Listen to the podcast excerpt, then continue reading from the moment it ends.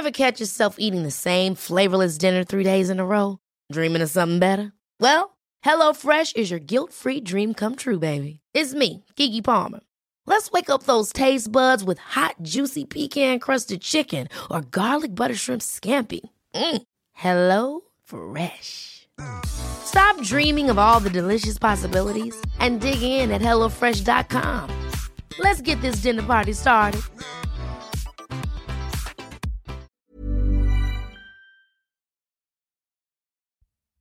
Ein junger Mann wird als vermisst gemeldet. Drei Tage später taucht er wieder auf. Er berichtet, dass er entführt und vergewaltigt worden sei von seiner Ex-Freundin. Die Öffentlichkeit findet es schwierig, ihm zu glauben. Ist es möglich, dass eine kleine zarte Blondine wie sie ein derart brutales Verbrechen begeht?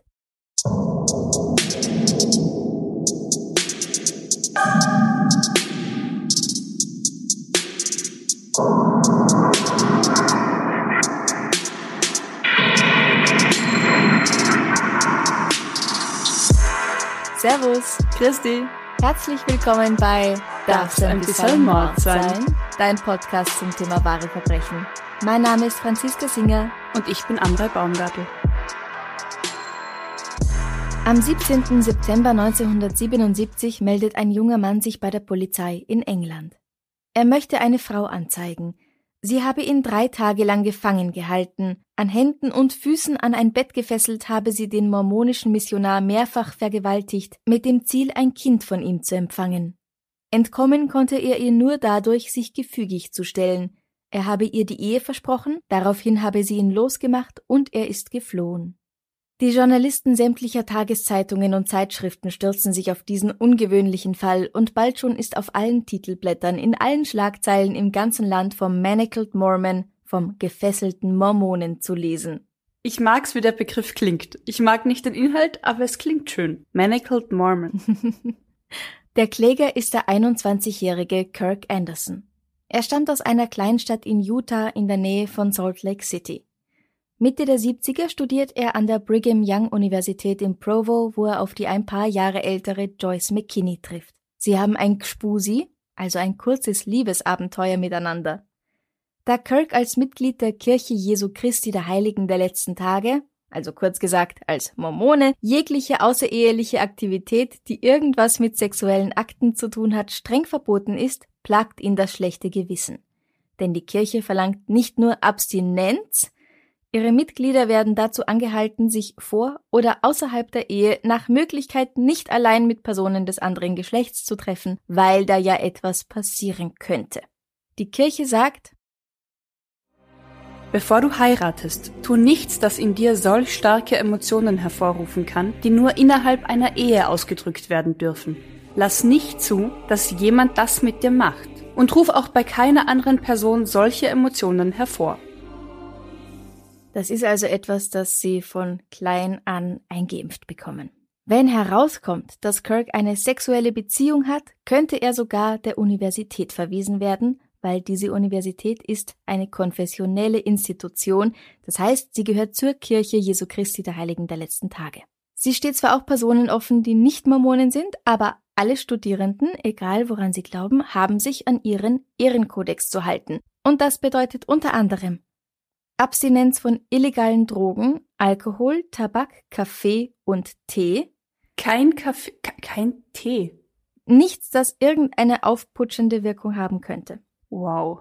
Ein keusches und tugendhaftes Leben führen, keine Schimpfwörter, kein Fluchen und die Richtlinien für Kleidung, Aussehen und Wohnen sind zu befolgen. Das heißt, es gibt Vorschriften, was die Haarlänge betrifft, den Bart, den ein Mann haben darf, die Rocklänge, Ärmellänge und natürlich beim Wohnen strikte Geschlechtertrennung und so weiter und so fort. Kragenlänge nicht zu vergessen. Ich glaube nicht, dass sie da Ausschnitte erlaubt haben. Oder Ausschnitte erlauben. Ja, ja, genau, natürlich. Das fällt auch darunter. Diese Situation und das Spusi mit Joyce machen Kirk jetzt das Leben verständlicherweise schwer. Er fragt seinen Bischof um Rat, der natürlich auch prompt eine Lösung parat hat, die Beziehung zu Joyce unbedingt beenden und als Missionar nach England gehen. Im September 1976 kommt er in Sussex an. Also ins Exil auf gut Deutsch. Verbannt ganz ja. weit weg, auf und davon. Wow. naja, verbannt wird er nicht. Also aus mormonischer Sicht ist das ganz normal, was er da macht. Weil als Mitglied der Kirche Jesu Christi der Heiligen der letzten Tage wirst du dazu angehalten, nach Möglichkeit nach der Schule auf eine zwei Jahre dauernde Mission zu gehen. Da wirst du in irgendein Land geschickt, das kann jetzt Kanada sein, das kann auch Uganda sein, und du versuchst, die Menschen dort zu deinem Glauben zu bekehren. Du musst das nicht machen, aber es ehrt dich, wenn du das tust und du hast danach gewissermaßen ein höheres Ansehen in gewissen Kreisen. Also ich kenne das in Österreich nur, manchmal sieht man die ja auch, mhm. dass sie zu zweit unterwegs sind. Genau, immer zwei Männer oder mhm. zwei Frauen, weil natürlich ein Männlein und ein Weiblein, das geht nicht. Ja, mhm. oh nein. Und sie müssen auch zu zweit sein, weil zu zweit kann man sich natürlich gegenseitig stärken im Glauben. Ah, ja. Und nicht verführen lassen von irgendwelchen weltlichen Dingen. Okay, also das ist, er ist jetzt in England und Joyce in Amerika. Mhm. Und dabei bleibt. Das war's. Joyce Vernon McKinney wird am 6. August 1949 in einer Kleinstadt in North Carolina geboren. Sie ist clever und energiegeladen und nimmt an verschiedenen Schönheitswettbewerben teil. 1973 wird sie sogar zur Miss Wyoming World gekürt. Was dieser Titel bedeutet, weiß ich nicht, weil er hat nichts mit dem Titel der Miss Wyoming zu tun, der in Wyoming verliehen wird. Ich kann nicht behaupten, dass ich diese Titel und die ganzen Hintergründe bei diesen Schönheitswettbewerben auch nur im Ansatz verstehe, weil sie ist Miss Wyoming World, ohne jemals wahrscheinlich in Wyoming gewesen zu sein. Okay. also irgendjemand hat ihr gesagt, sie ist die schönste von irgendwo. Und deshalb wurde sie ausgezeichnet. Ja. Okay. 1973 zieht auch sie nach Provo, um an der Brigham Young Universität zu studieren. Joyce ist jetzt 24 Jahre alt. Dort sucht sie die Nähe der Osmond Brothers, das ist eine ebenfalls mormonische Popgruppe, die aus den Söhnen der Familie Osmond besteht. So die Jacksons nur mormonisch. Ja, ungefähr. Kann man auf YouTube suchen, haben ein paar sehr fetzige Lieder. Ah, oh, okay. Mit Wayne, der zwei Jahre jünger ist als sie, geht Joyce ein paar Mal aus, aber als er sich schließlich mit einer anderen verlobt, Angeblich gefällt sie der Frau Mama nämlich nicht, ist sie am Boden zerstört. Bald darauf trifft sie Kirk Anderson, der ist sechs Jahre jünger als sie. Joyce zufolge ist es Liebe auf den ersten Blick, wie im Film, wie bei Romeo und Julia. Er hatte die schönsten blauen Augen und das sexyste Lächeln und die reinste Haut. Er ist der Märchenprinz, auf den sie ihr Leben lang gewartet hat. Andere beschreiben ihn eher als eine unvorteilhafte Erscheinung, übergewichtig, lasch, uninteressant und unentspannt. Laut Joyce verlieben sich die beiden sofort ineinander. Sie sprechen auch schon ab dem zweiten Treffen von Heirat. Allerdings gefällt sie seiner Familie nicht, weil sie so hübsch und schlank ist, meint Joyce. Mhm.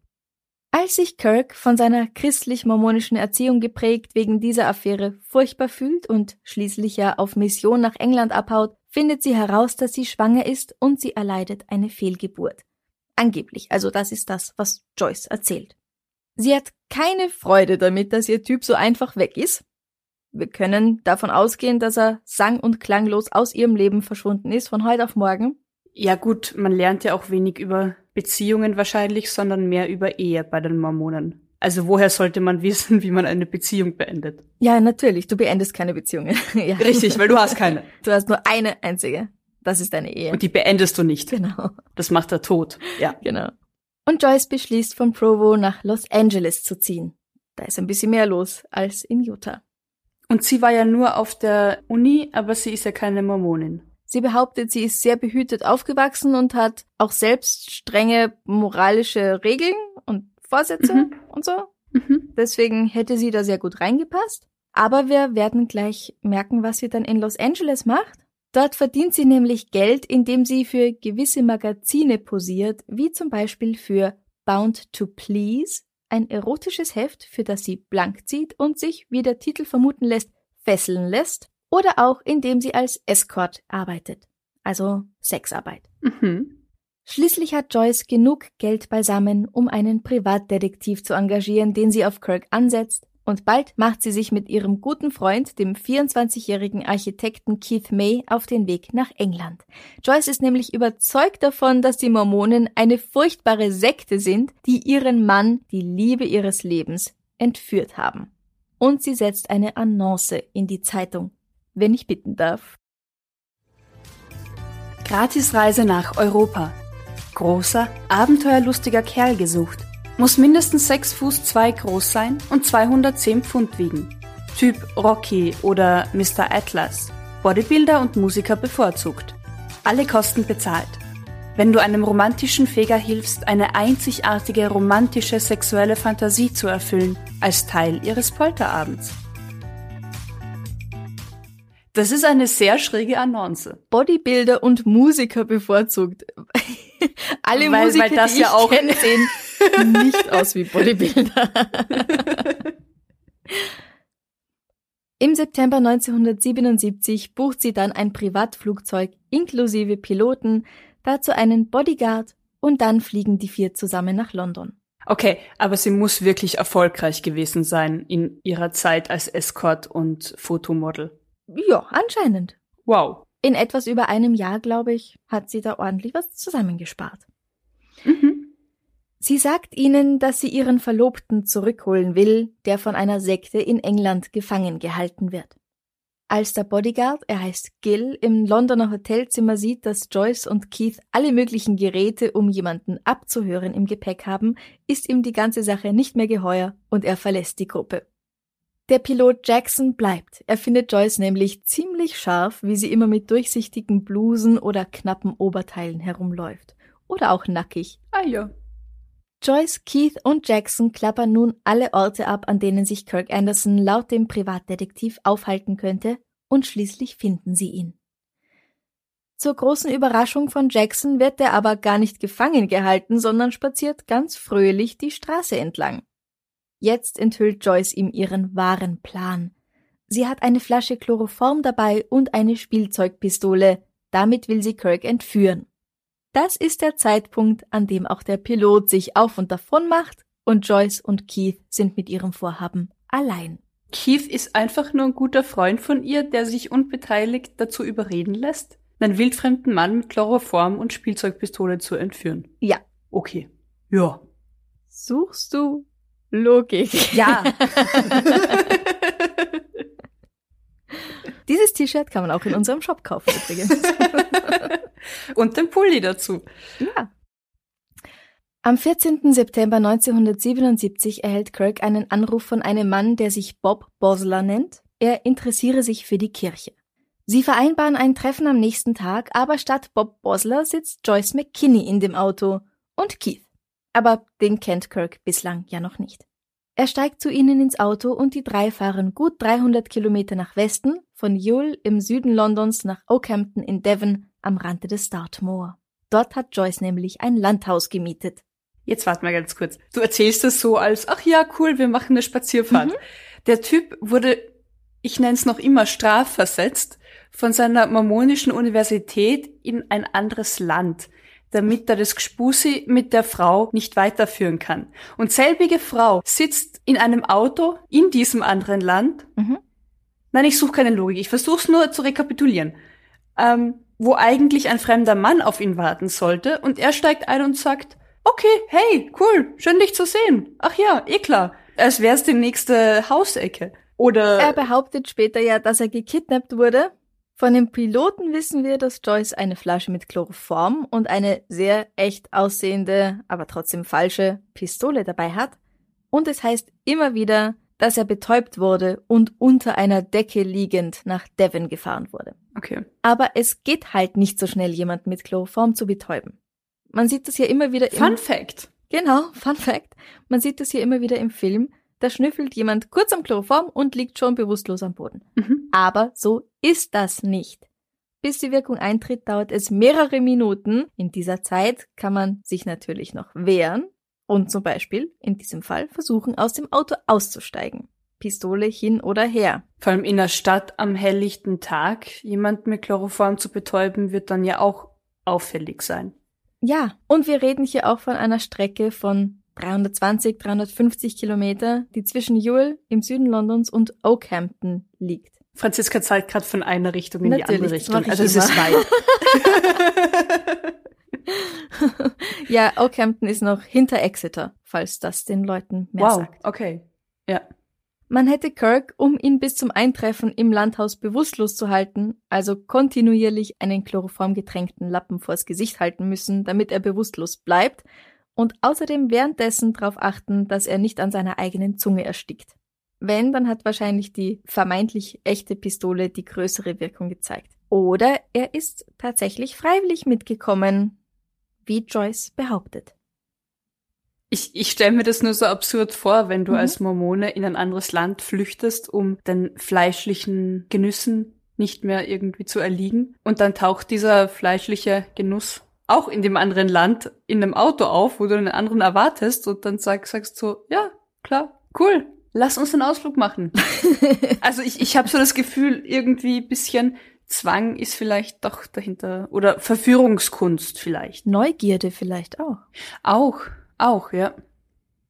Was wirklich passiert, wissen wir nicht, und was in den nächsten drei Tagen passiert, wissen wir auch nicht. Also was wirklich geschieht, da steht einfach Aussage gegen Aussage.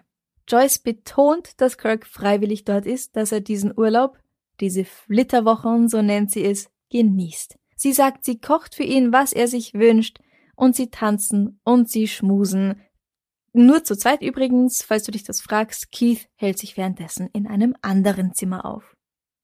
Aber bevor die beiden weitergehen können, muss erstmal seine magische Unterwäsche verschwinden, also reißt sie sie ihm erotisch vom Körper.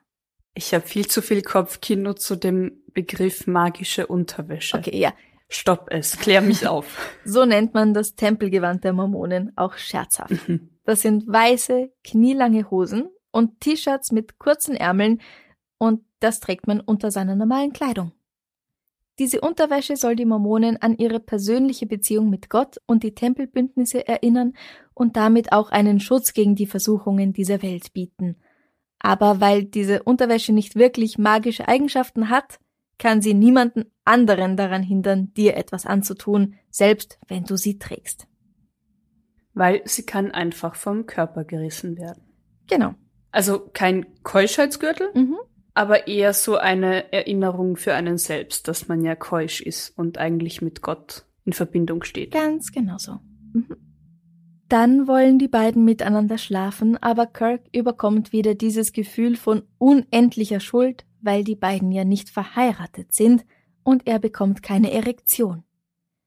Da hat Joyce die Idee, ihn ans Bett zu fesseln, denn wenn er sich nicht wehren kann, können Gott und die Kirche ihm nicht so böse sein, er hat ja gar nicht anders können.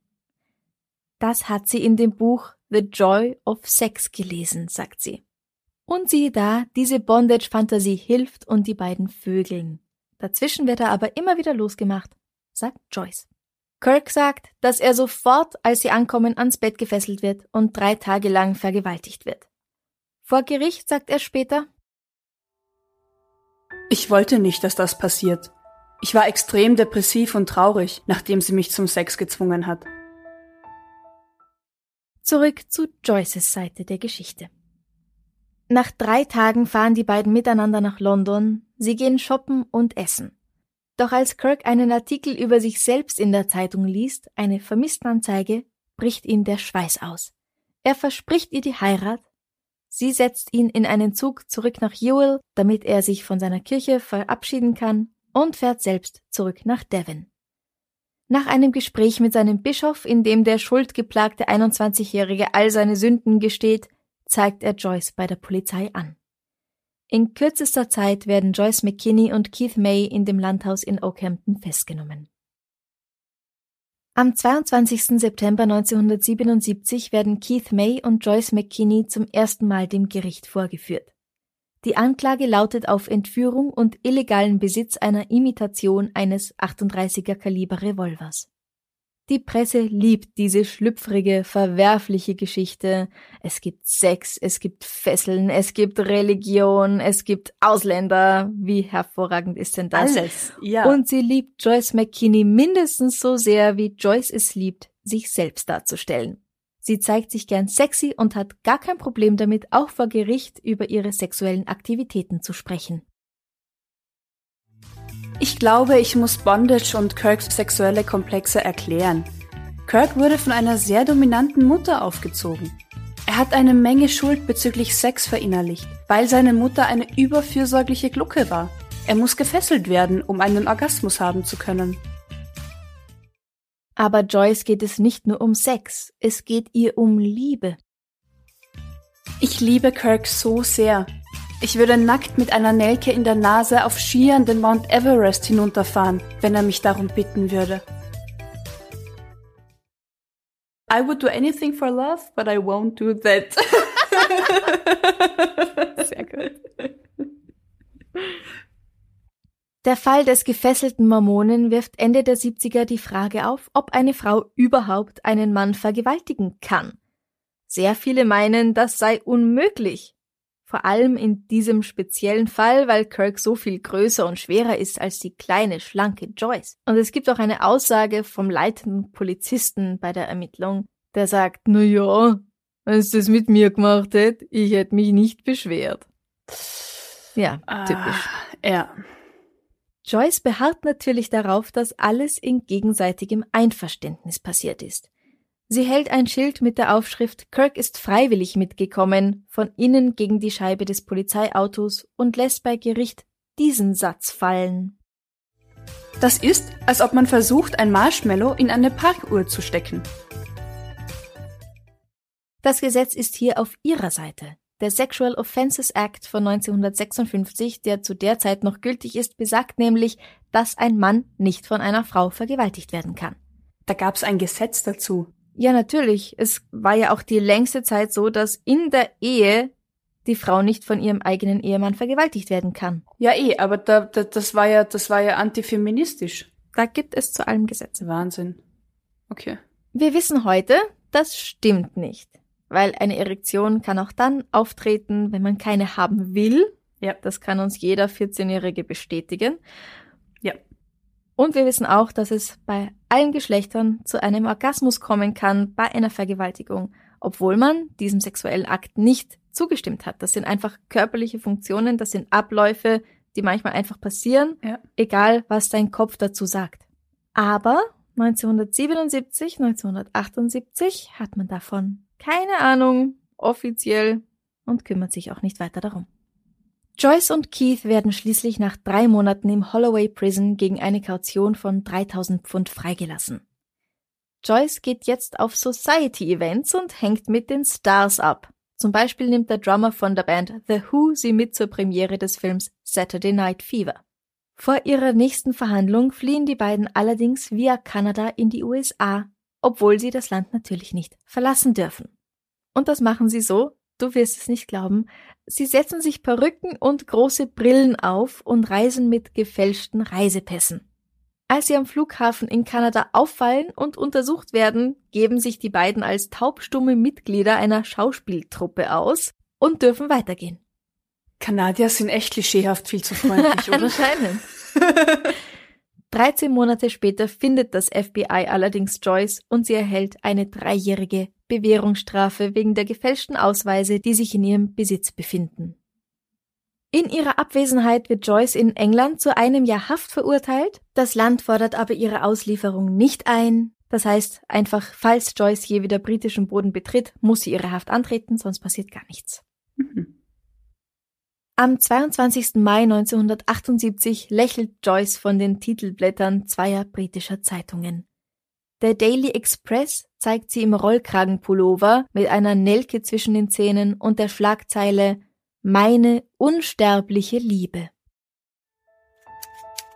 Joyce McKinney hat gestern zum allerersten Mal freigebig über die Liebesgeschichte hinter dem Fesselsex-Entführungsfall gesprochen. Sie beschreibt ihre Liebe zu Kirk als tief, zärtlich und unzerstörbar. Die Zeitung Daily Mirror zeigt eine ganz andere Joyce auf ihrem Titelblatt. Hier liegt sie nackt auf einem Divan und blickt direkt in die Kamera. Die Schlagzeile lautet Die echte McKinney. Sie nennt sich selbst Little Miss Perfect. Aber die schöne Ausreißerin hat noch eine ganz andere Seite. Als Animiermädchen hat sie in 18 Monaten 25.000 Dollar in Amerikas schlüpfrigen, lasterhaften Bezirken verdient. Welche Zeitung an diesem Tag mehr Exemplare verkauft hat, ist, glaube ich, klar. Der Rollkragenpullover. ja, ja. Was an diesen drei Tagen in Devon wirklich passiert ist, wissen wir, wie gesagt, nicht. Sex ist passiert. Ja, aber auf welche Art? Ich bin grundsätzlich natürlich immer dafür, dem Opfer zu glauben. Wenn jemand sagt, ich bin vergewaltigt worden, glaub ihm. Ganz klar. Ja, glaub ihm, glaub ihr, glaub den Menschen. Ja. Joyce McKinney behauptet halt bis zum heutigen Tag, dass Kirk und sie einander geliebt haben und dass er sich wegen, so sagt sie das, mormonischer Gehirnwäsche gegen sie gestellt hat. Wir wissen nur, dass Kirk Anderson sich nie wieder zu diesem Vorfall geäußert hat. Und Keith May kann heute nichts mehr sagen, der ist nämlich 2004 schon verstorben. Es ist natürlich klar, dass auch eine Frau einen Mann vergewaltigen kann und dass ihr Gewicht und ihre Größe gar nichts damit zu tun haben. Schließlich waren da ja angeblich auch Chloroform, Fesseln und eine Waffe im Spiel. Also egal wie, glaube ich, hast du moralische Maßstäbe, was man einem anderen Menschen antut.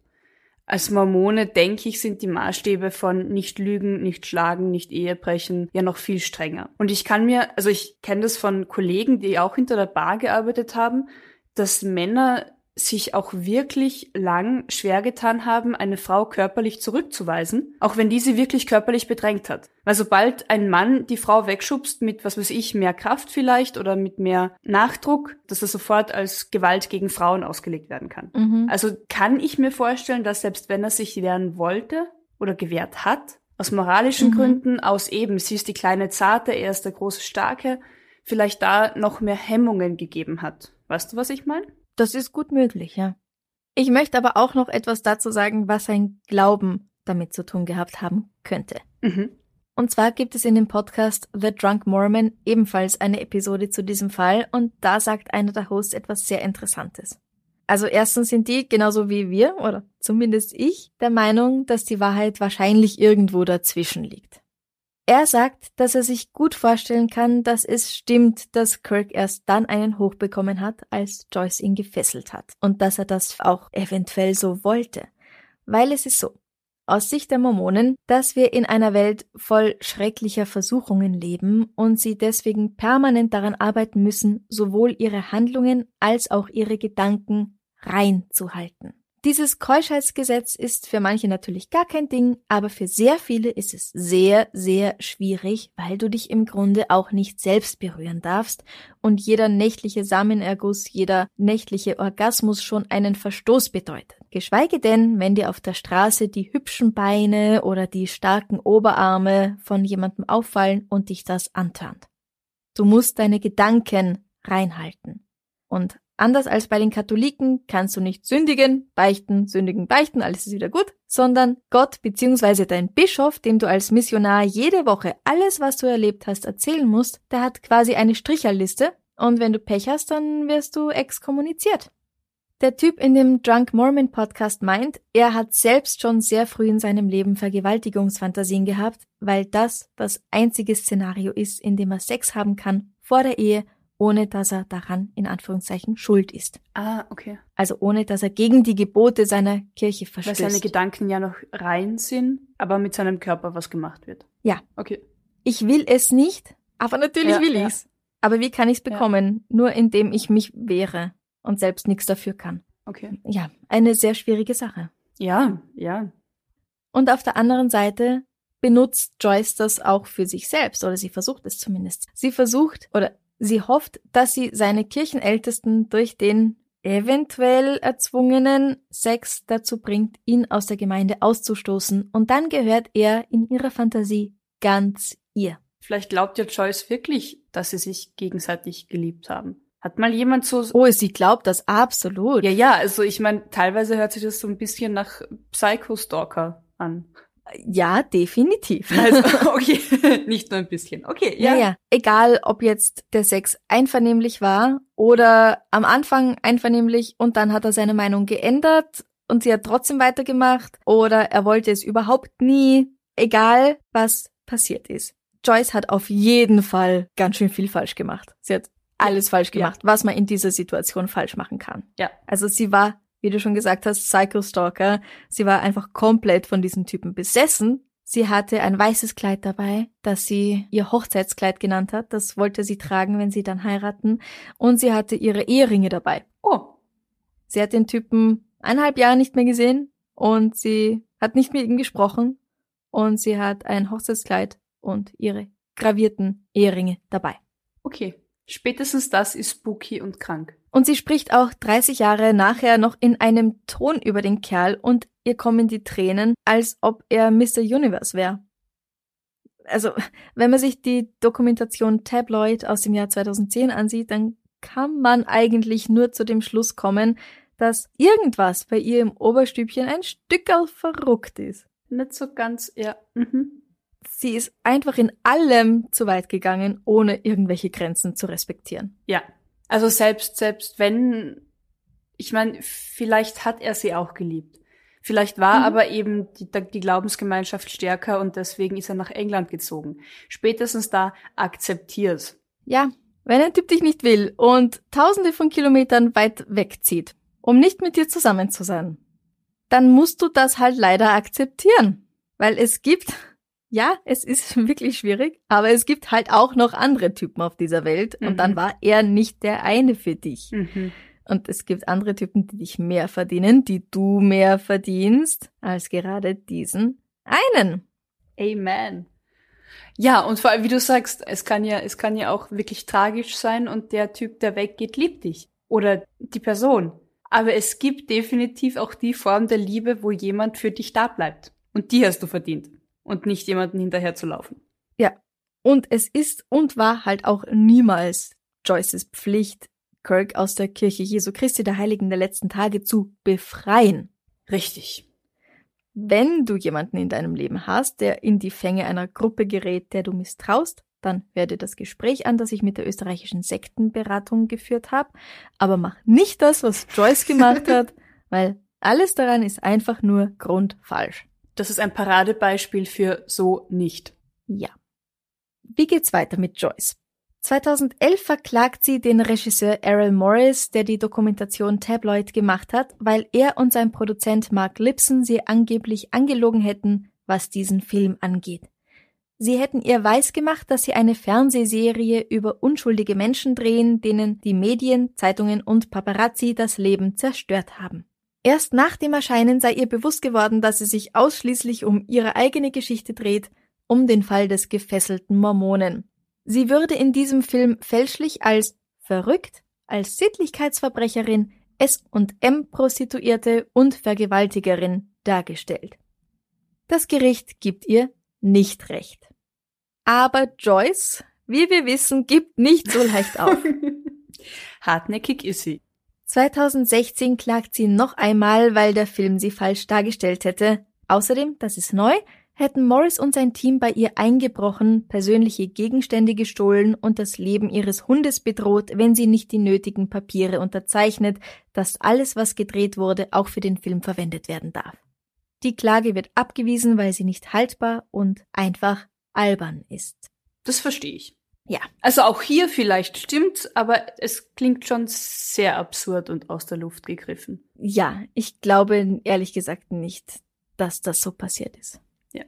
Was denkst denn du, was tatsächlich passiert ist in diesen drei Tagen? Es gibt wohl Zeugen, die sagen, ja, die beiden waren wirklich in London miteinander unterwegs. Die sind bei mir im Lokal gesessen. Er Mhm. hätte jederzeit aufstehen können und gehen. Ja, aber weißt du, was ich mir bei dem ganzen Fall denk? Auch mit diesem, was weiß ich, sie, sie fährt im Polizeiauto vor und hält dieses Schild gegen die Fensterscheibe. Tausch da mal die Geschlechterrollen. Ja, Der ja. Mann würde gelyncht werden. Absolut. Wie er sich das nur traut, wie er das Ja. nur kann, noch dazu stehen, noch. Also ich hoffe, er würde gelüncht werden. Und dementsprechend, warum, warum sollte man dann einer Frau, nur weil sie ein anderes Geschlecht hat, irgendwie Mhm. mehr Verständnis entgegenbringen oder mehr Verständnis für eine vermeintliche Tat entgegenbringen? Ja. Menschen verletzen Menschen. Mhm. Und es hat nicht immer nur was mit Körperkraft zu tun.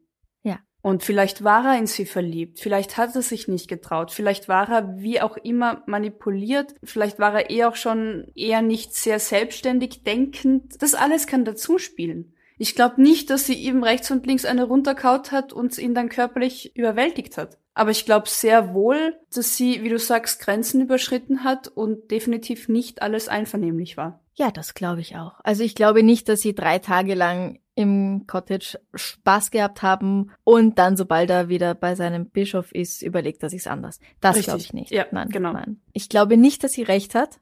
Nein, oh Gott, nein. Ähm. also nicht mit allem. Ich glaube, dass sie maßlos übertreibt und sich in was hineingesteigert hat, sich Dinge eingebildet hat. Ja. Es ist übergriffig, das ohne Einvernehmen so durchzuführen. Ja, definitiv. Ich habe noch ein Quiz für dich. Oh, oh Gott. 1984, also sieben Jahre nach dem Vorfall in dem Landhaus, wird Joyce noch einmal verhaftet. Wofür? A. Illegale Prostitution. Oder B. Sie stalkt Kirk an seinem Arbeitsplatz, der ist da schon verheiratet und hat Kinder. Oder C. Sie versucht Drogen zu verkaufen, während sie als Nonne verkleidet ist. C, C. sie versucht Drogen zu verkaufen, während sie als Nonne verkleidet ist. Ja? Es ist B. Sie stalkt Kirk. Schon wieder. Ich meine, ich muss jetzt für alle, die jetzt sagen, Amre, wie dumm bist du eigentlich, dazu sagen, ich habe mir gedacht, wir hören von Kirk nie wieder was. Er ist von der Bildfläche verschwunden, deswegen ist es eine Fangantwort, weil dann können wir gar nicht wissen, dass er verheiratet war und Kinder hatte. Nur daher kommt mein C zustande. Er arbeitet am Flughafen und sie behauptet, dass sie nur auf der Durchreise ist, aber die Polizei findet ein Seil und Handschellen in ihrem Auto. Spätestens das sollte uns doch zeigen, dass man eher der Version von Kirk glauben sollte, oder? Spä aller spätestens das. Zweite Frage. Oh, es geht weiter. Ja, ja, ich habe äh, vier Fragen. Uh. 2008 ist Joyce noch einmal in den Schlagzeilen erschienen. Warum? A. Sie stalkt Kirk schon wieder. Der ist mittlerweile geschieden und sie verbringen ein romantisches Wochenende in Devon miteinander. Nein. Oder B. Sie ist nun selbst Mitglied der Kirche Jesu Christi der Heiligen der letzten Tage. Oder C. Sie lässt ihren Pitbull in Südkorea klonen. Mit C bin ich falsch gelegen das letzte Mal. Ähm, A. Du glaubst, sie stalkt Kirk schon wieder und sie verbringen ein romantisches Wochenende in Devon miteinander. Ich hoff's nicht, aber ja. Es ist C. Nein! Eine Zeitung berichtet darüber, dass ein Labor in Südkorea den toten Hund einer Frau namens Vernon McKinney geklont hat. Und Vernon, wir erinnern uns, ist Joyces zweiter Vorname. Und auch wenn sie jetzt schon 60 ist, ist die Ähnlichkeit mit ihrem 30 Jahre jüngeren Ich nicht zu bestreiten. Zuerst behauptet diese Dame nichts mit dieser Joyce zu tun zu haben, aber schließlich gibt sie zu, dass sie sie ist. Einen der geklonten Welpen behält sie, die anderen vier bleiben in Südkorea. Und das führt uns zur nächsten Frage. Es wird immer absurder, oder? Warum lässt sie ihren Hund Bugger klonen? A. Der Hund hat ihr das Leben gerettet, nachdem ein anderer Hund sie attackiert und ihre Hand abgebissen hat. B. Bugger ist ein Geschenk von ihrer verstorbenen Mutter gewesen. Oder C. Der Hund hat Kirk Anderson einfach so sehr ähnlich gesehen, dass sie sich nicht von ihm trennen wollte. Jetzt aber C.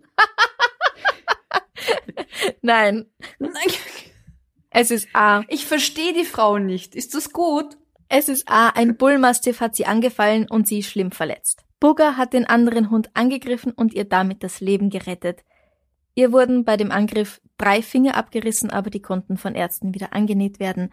Allerdings sitzt sie seither im Rollstuhl. Wow. Okay. Und diesen Hund, Bugger, der sie gerettet hat, den lässt sie dann klonen. She would do anything for love. Ja, oh ja. She did anything for love. ja.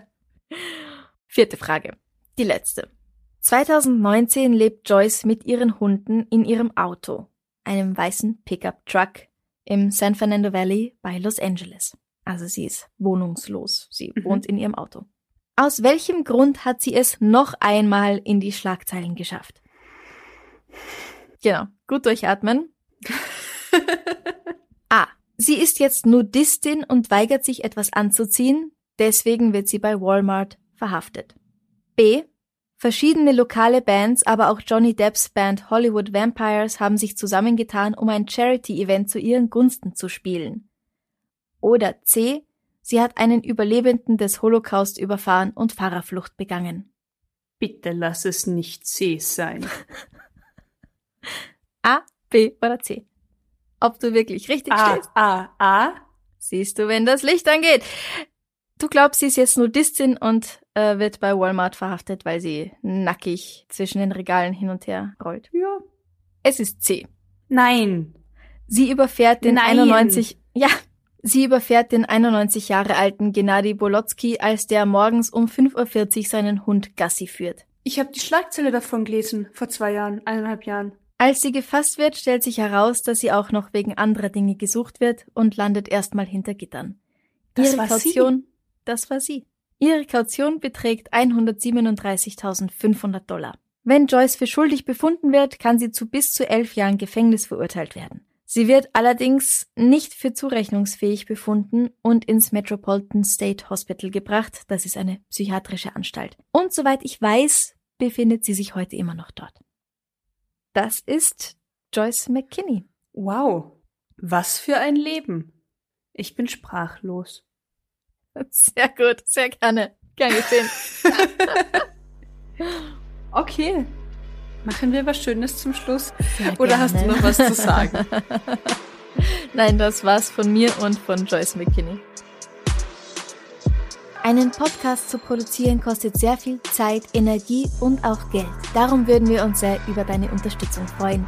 Geh auf steadyhq.com slash darf sein bisschen Mord sein und werde unser Komplize. Das geht schon ab 2,50 Euro im Monat. Oder schick uns ein Trinkgeld über co-fi.com slash darf sein bisschen Mord sein. In unserem Shop auf Spreadshirt findest du T-Shirts, Tassen und Pullover, unter anderem mit dem Aufdruck Suchst du Logik?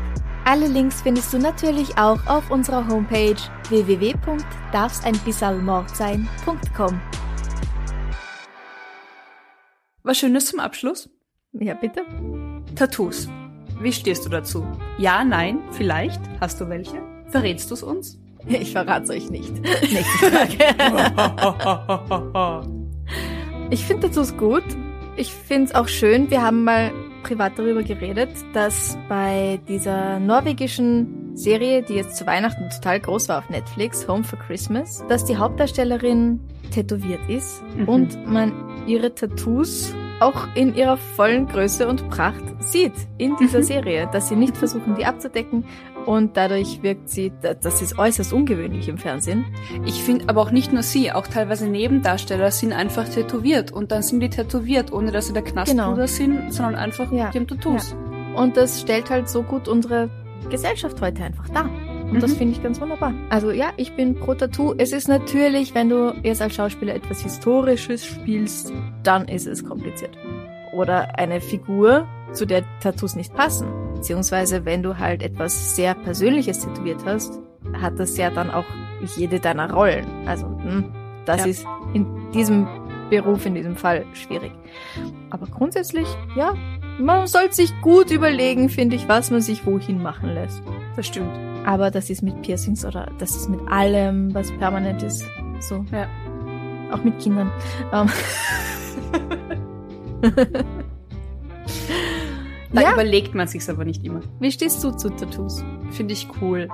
Ich mag Tattoos. Es ist, wie du sagst, halt beruflich echt so eine Überlegung, ob man sie sich machen lässt oder nicht. Und wo und was. Mhm. Also noch mal mehr als eh schon, weil Tattoo permanent ist.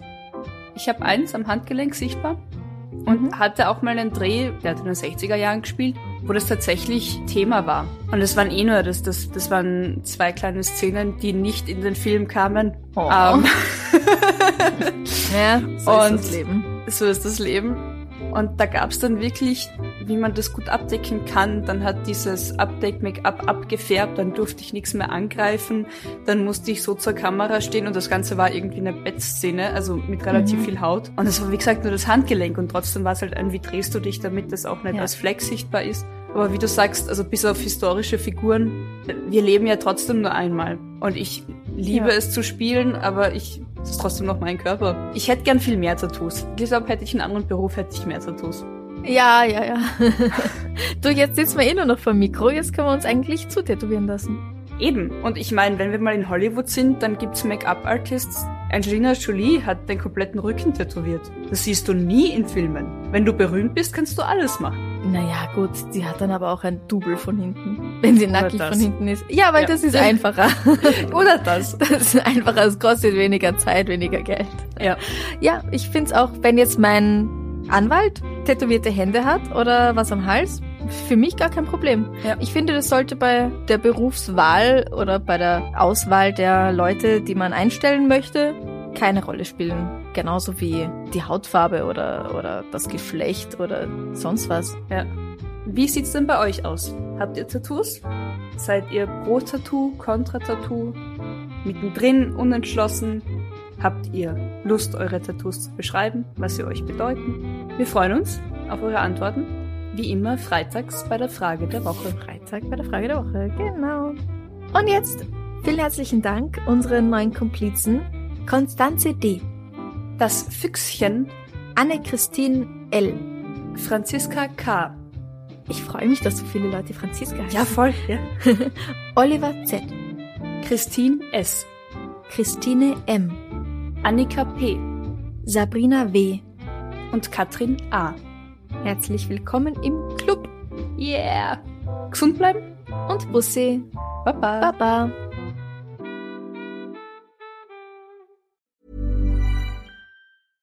Ever catch yourself eating the same flavorless dinner three days in a row? Dreaming of something better? Well, HelloFresh is your guilt-free dream come true, baby. It's me, Kiki Palmer. Let's wake up those taste buds with hot, juicy pecan-crusted chicken or garlic butter shrimp scampi. Mm. Hello Fresh. Stop dreaming of all the delicious possibilities and dig in at HelloFresh.com. Let's get this dinner party started.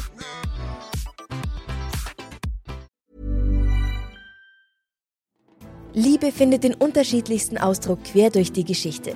Doch ist es wirklich immer Liebe?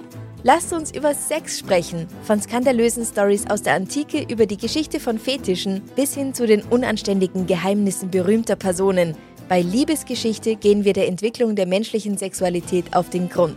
Unterhaltsam, lehrreich und im besten Sinne des Wortes tabulos stellt Franziska Singer, das bin ich, jede Woche die Frage, wer, wann, mit wem und wie. Wer Liebesgeschichte überall, wo es Podcasts gibt.